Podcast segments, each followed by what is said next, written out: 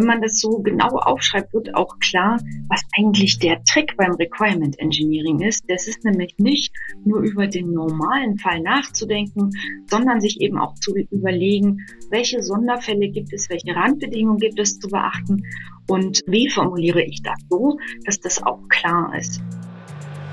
ITCS Pizza Time Podcast. Cheesy questions and juicy answers for the tech community. Hi, willkommen zu einer frisch servierten Episode des ITCS Pizza Time Tech Podcasts. Heute mit dem Thema Requirement Engineering. Requirement Engineering. Ein schönes Wort, ein langes Wort und ein Zungenbrecher, wenn ihr versucht, es schnell hintereinander zu sagen. Versucht es mal. Zurück zum Thema. Requirement Engineering geht Hand in Hand mit Requirement Management und ist ein wichtiger Bestandteil der Entwicklung von Systemen, Produkten und Software. Erfolgreich entwickeln bedeutet, die zu erfüllenden Anforderungen zu kennen. Doch was steckt dahinter? Und wie funktioniert's? Kleiner Englisch-Auffrischungskurs. Requirement bedeutet Anforderung. Engineering in etwa entwickeln, konstruieren, ausführen. Somit geht es hierbei um das Spezifizieren und Verwalten von Anforderungen an ein System, ein Produkt oder eine Software. Wie auch andere Datenanalyseanwendungen ist Requirement Engineering ein wichtiges Tool zur Optimierung der Geschäftstätigkeit von Unternehmen. Wie Anforderungen vermittelt werden, was die Hauptaufgaben sind und wieso das alles so nützlich ist, erfahrt ihr hier und jetzt von Katja Steckliner von Philotech. Viel Spaß! Hallo, ich begrüße Sie zu unserem Vortrag zum Thema Requirement Engineering auf der ITCS in Hamburg. Mein Name ist Katja Steckliner. Ich arbeite bei der Philotech GmbH und bin dort Referentin für sicherheitsrelevante Softwareentwicklung. Ich referiere auch über Safety Assessments und ich möchte Ihnen heute einfach mal ein bisschen über das Thema Requirement Engineering in der sicheren Softwareentwicklung erzählen und ein paar Hinweise geben, was Sie vielleicht in Zukunft dort bei diesem Thema beachten können oder sollten. Und ich hoffe, dass selbst äh, diejenigen, die gar nicht aus der sicherheitsrelevanten Softwareentwicklung kommen und da auch vielleicht nie hinwollen, ein bisschen was lernen können bei unserem kleinen Vortrag hier zum Thema, wie mache ich gute Requirements. Ja, genau. Wie gesagt, wir setzen das hauptsächlich bei sicherheitsrelevanter Software ein und auch im Systems Engineering. Wir sind ein IT-Dienstleister der sich hauptsächlich mit dem Entwickeln von Embedded Systems auseinandersetzt. Wir machen Softwarearchitektur, Systemarchitektur, wir machen Software Requirement und natürlich implementieren wir auch. Und Safety, Security, Support Engineering. Wir haben ganz viele wichtige Themen rund um diese Embedded System Entwicklungsthemen. Und ja, ich würde mich freuen, wenn Sie einfach nachher mal am Stand vorbeikommen und sich vielleicht ein bisschen informieren, ob wir nicht auch für Sie eine passende Stelle haben warum stehe ich überhaupt hier und erzähle über sichere Softwareentwicklung und das Requirement Engineering dazu? Naja, das ist ganz einfach. Wenn wir über sichere Systeme reden, dann müssen wir natürlich immer abwägen, wo konzentrieren wir uns drauf? Was ist überhaupt der sicherheitsrelevante Anteil unseres Systems? Und da gibt es natürlich am Anfang des Projektes immer eine Risikobewertung. Ähm, und man überlegt, was kann denn überhaupt schiefgehen? Was kann unsere Software zum Beispiel falsch machen? Und dann überlegt man natürlich, wie kann man diese Risiken abfangen und sind sie überhaupt gravierend oder sind sie nicht so gravierend? Und es gibt jede Menge eigentlich akzeptable Risiken.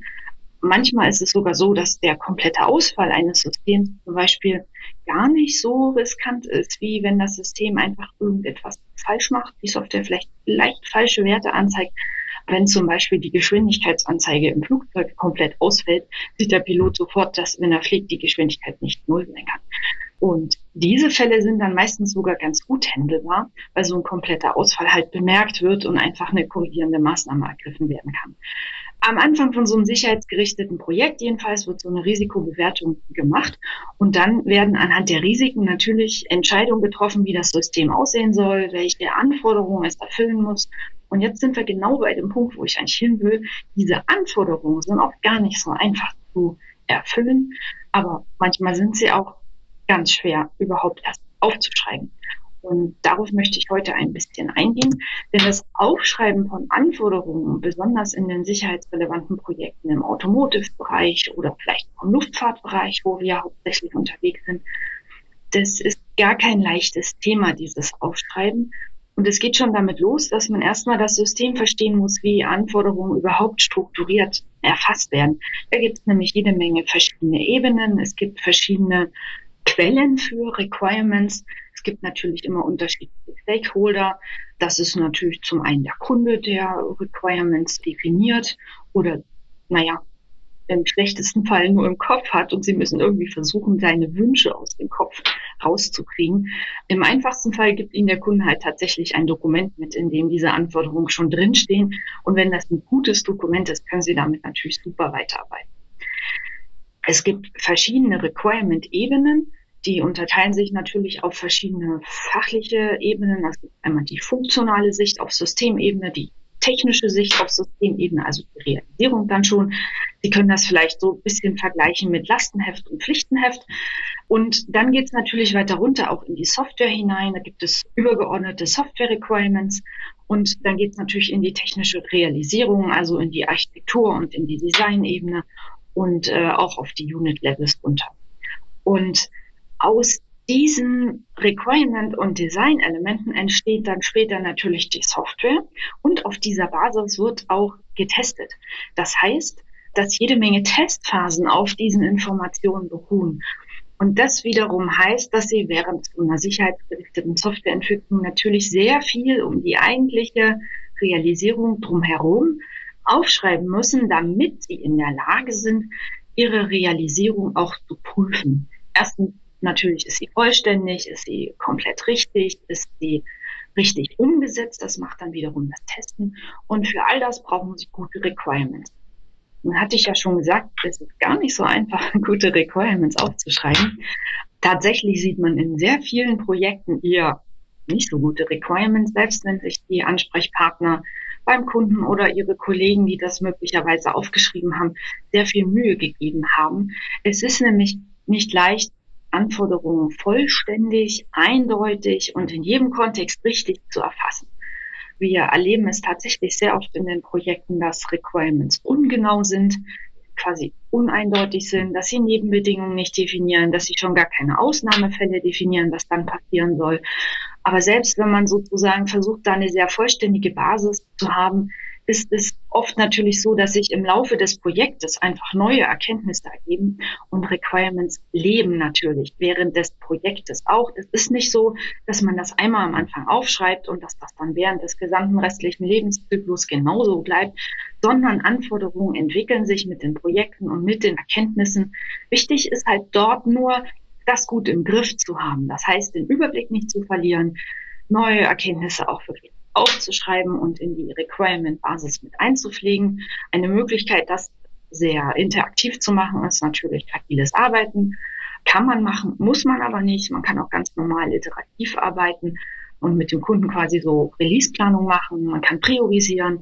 Also organisatorisch gibt es dann natürlich jede Menge, was man tun kann, um den Ingenieuren zu helfen, zu einer guten Requirement-Basis zu finden. Aber wir wollen uns ja hier nochmal ein bisschen anschauen, was man machen kann, ganz detailliert auf Basis der Requirement-Ebene, wenn man denn schon mal die Erkenntnis hat, aha, da braucht es dieses oder jenes Feature, was kann man denn dann machen, um das gut aufzuschreiben? Da gibt es zum Beispiel die Golden Rules vom Incosi-Standard, die ganz nett sind, um in sich gute Requirements aufzuschreiben. Und hier haben wir mal so ein Beispiel, wie man darüber nachdenken kann, ungenaue und unvollständige Requirements zu vermeiden. Wichtig ist, dass man halt beim Schreiben drüber nachdenkt, was gibt es für Sonderfälle, was gibt es für Umstände, wo das Requirement vielleicht ein bisschen anders gültig ist. Also zum Beispiel sollen, denken wir hier über ein Restaurantsystem nach, bei dem man sich als Gast registrieren kann. Und das erste Requirement, das man vielleicht so aufschreibt, wenn man versucht jetzt dieses System genauer zu spezifizieren, ist, dass dieses automatische Restaurantsystem, wo der Gast sich Getränke bestellen kann, dass das das Alter des Gastes abfragt und dann tatsächlich nur altersgerechte Getränke anzeigt. Da haben wir hier mal die Formulierung als ersten Wurf. The restaurant system should display all drinks offered in the restaurant to a registered guest who's over 17 years old. Hm. Hm. Da denken Sie vielleicht jetzt schon, na ja, äh, da gibt es doch eigentlich unterschiedliche Grenzen. Eigentlich ist das dann eher, äh, dass man Gäste, die eigentlich schon alkoholische Getränke trinken könnten, dort benachteiligt, weil sie das gar nicht bestellen können, was sie schon trinken können. Und außerdem ist das alles irgendwie noch nicht so klar beschrieben, wie man es vielleicht machen könnte. Also gucken wir uns mal so ein Improvement an. Das Restaurantsystem soll zu einem registrierten Gast halt anzeigen, dass wenn er unter 16 Jahre alt ist, soll er halt nur die non-alkoholik Getränke angezeigt bekommen. Jemand, der zwischen 16 und 17 Jahren alt ist, der sollte halt bestimmte alkoholische Getränke zwar gezeigt bekommen, aber natürlich nicht die harten Sachen. Die bekommen erst Gäste, die über 17 Jahre alt sind. Wenn man das so genau aufschreibt, wird auch klar, was eigentlich der Trick beim Requirement Engineering ist. Das ist nämlich nicht nur über den normalen Fall nachzudenken, sondern sich eben auch zu überlegen, wie implementiere ich das rein aus funktionaler Sicht später? Welche Sonderfälle gibt es? Welche Randbedingungen gibt es zu beachten? Und wie formuliere ich das so, dass das auch klar ist? Es muss zum Beispiel immer aktiv formuliert sein, dass wirklich klar ist, wer tut denn tatsächlich was, welche Softwarekomponente tut was oder wird mit der Softwarekomponente irgendetwas getan, wo man dann eine passive Formulierung vielleicht wählen könnte. Aber das ist dann genau genommen auch kein Requirement an die Komponente. Und so gibt es halt jede Menge kleiner Tricks, die man beachten kann, um gute Requirements zu schreiben. Und einer von diesen Tricks, die ich Ihnen auf jeden Fall kurz noch erklären möchte, ist das Thema Templates oder Satzschablonen. Es ist nämlich so, dass wenn man sich zusammenreißt beim Schreiben eines jeden einzelnen Requirements und so eine Satzschablone benutzt, dann macht man automatisch viele Dinge richtig beim Formulieren so eines Requirements. Eine einfache Form von so einer Satzschablone wäre, das System macht unter bestimmten Umständen mit irgendetwas anderem, irgendetwas. So, das ist sozusagen die einfache Form der Ersatzschablone. Und wenn dies dann nur unter bestimmten Bedingungen passiert, was tatsächlich natürlich sehr oft der Fall ist, wenn irgendein Ereignis eintritt, die Systemumgebung sich auf mehr als 30 Grad erwärmt beispielsweise, dann muss das System etwas Bestimmtes tun. Das kann man dann voranstellen. Zumindest ist das in diesem Template hier so der Fall. Und ganz wichtig ist natürlich auch in diesem Template ganz klar zu unterscheiden zwischen muss Requirements, kann Requirements und zwischen einfach nur Informationen, die dann typischerweise durch ein Will ausgedrückt werden. Ja, für diese Begriffe hier must, should und will gibt es auf jeden Fall auch Definitionen in den typischen Projekten. Das heißt, es ist üblicherweise definiert, wann Sie welches Wort benutzen. Natürlich ist es hier ganz wichtig, das auch zu beachten, wenn das irgendwo definiert ist. Und ja, ich habe in den Projekten die Erfahrung gemacht, dass diese Satzschablonen wirklich ungemein helfen, sich zu konzentrieren und auch über Randbedingungen immer gleich nachzudenken, weil man muss ja, wenn man die Satzschablone versucht zu füllen, auch automatisch darüber, when ähm, und die folgende Bedingung nachdenken. Und ich kann das nur jedem empfehlen. Das ist eine sehr einfache Methode, klare, eindeutige und halbwegs vollständige Requirements zu schreiben. Das ist natürlich nur die halbe Miete. Der Inhalt muss natürlich auch noch korrekt beschrieben sein und drinstehen und man muss an alle Sonderfälle denken. Aber man denkt überhaupt erstmal über Sonderfälle nach. Das ist halt der Trick daran. Ja, es gibt noch jede Menge mehr zu erzählen. Wie gesagt, normalerweise könnte man drei Tage über diese Inhalt Requirement Engineering und wie man das gut macht berichten. Die Zeit haben wir heute nicht, aber wenn Sie äh, Lust auf mehr haben, können Sie ja mal bei uns am Strand vorbeikommen. Ich bin noch den ganzen Tag mehr oder weniger äh, permanent am Strand und freue mich auf Ihren Besuch. Und wer vielleicht noch mehr über uns wissen will, der kann natürlich auf unserer Webseite mal nachgucken. Wie gesagt, wir sind ein Engineering-Dienstleister, der für viele große Kunden im Automotive, im Luftfahrt und im Bahnbereich arbeitet. Dort haben wir natürlich tagtäglich mit Embedded System Engineering und Embedded System Software Development zu tun und brauchen diese Requirements auch in unserer täglichen Arbeit, um einfach gute und sichere Systeme zu bauen ja, schauen Sie einfach mal bei uns vorbei. Wir sind auch ein eher kleines Unternehmen, sind eigentlich auch sehr, ja, wie soll ich sagen, sehr familiär, flache Hierarchien. Wir haben verschiedene Standorte deutschlandweit, nicht nur hier in Hamburg, sondern hier ganz in der Nähe, auch in Bremen. Wir haben ein äh, großes Testzentrum in Cottbus, wo wir ganz viele sichere Software sozusagen auf den Prüfstand stellen. Und wir haben einige Standorte im Raum Süddeutschland, dort ist auch unser Hauptsitz in München Und es gibt auf jeden Fall einige Möglichkeiten, bei uns in Projekte einzusteigen und ich freue mich auf Ihren Besuch.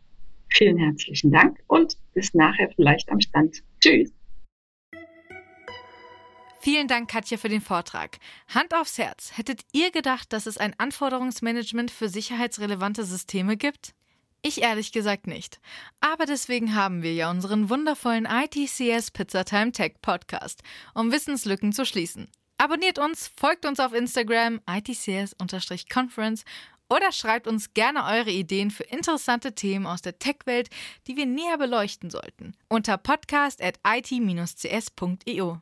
Und wir hören uns wie gewohnt am nächsten Sonntag zur Mittagsstund, wenn wir euch wieder eine neue Folge des ITCS Pizza Time Tech Podcast servieren. Ciao! ITCS Pizza Time Podcast.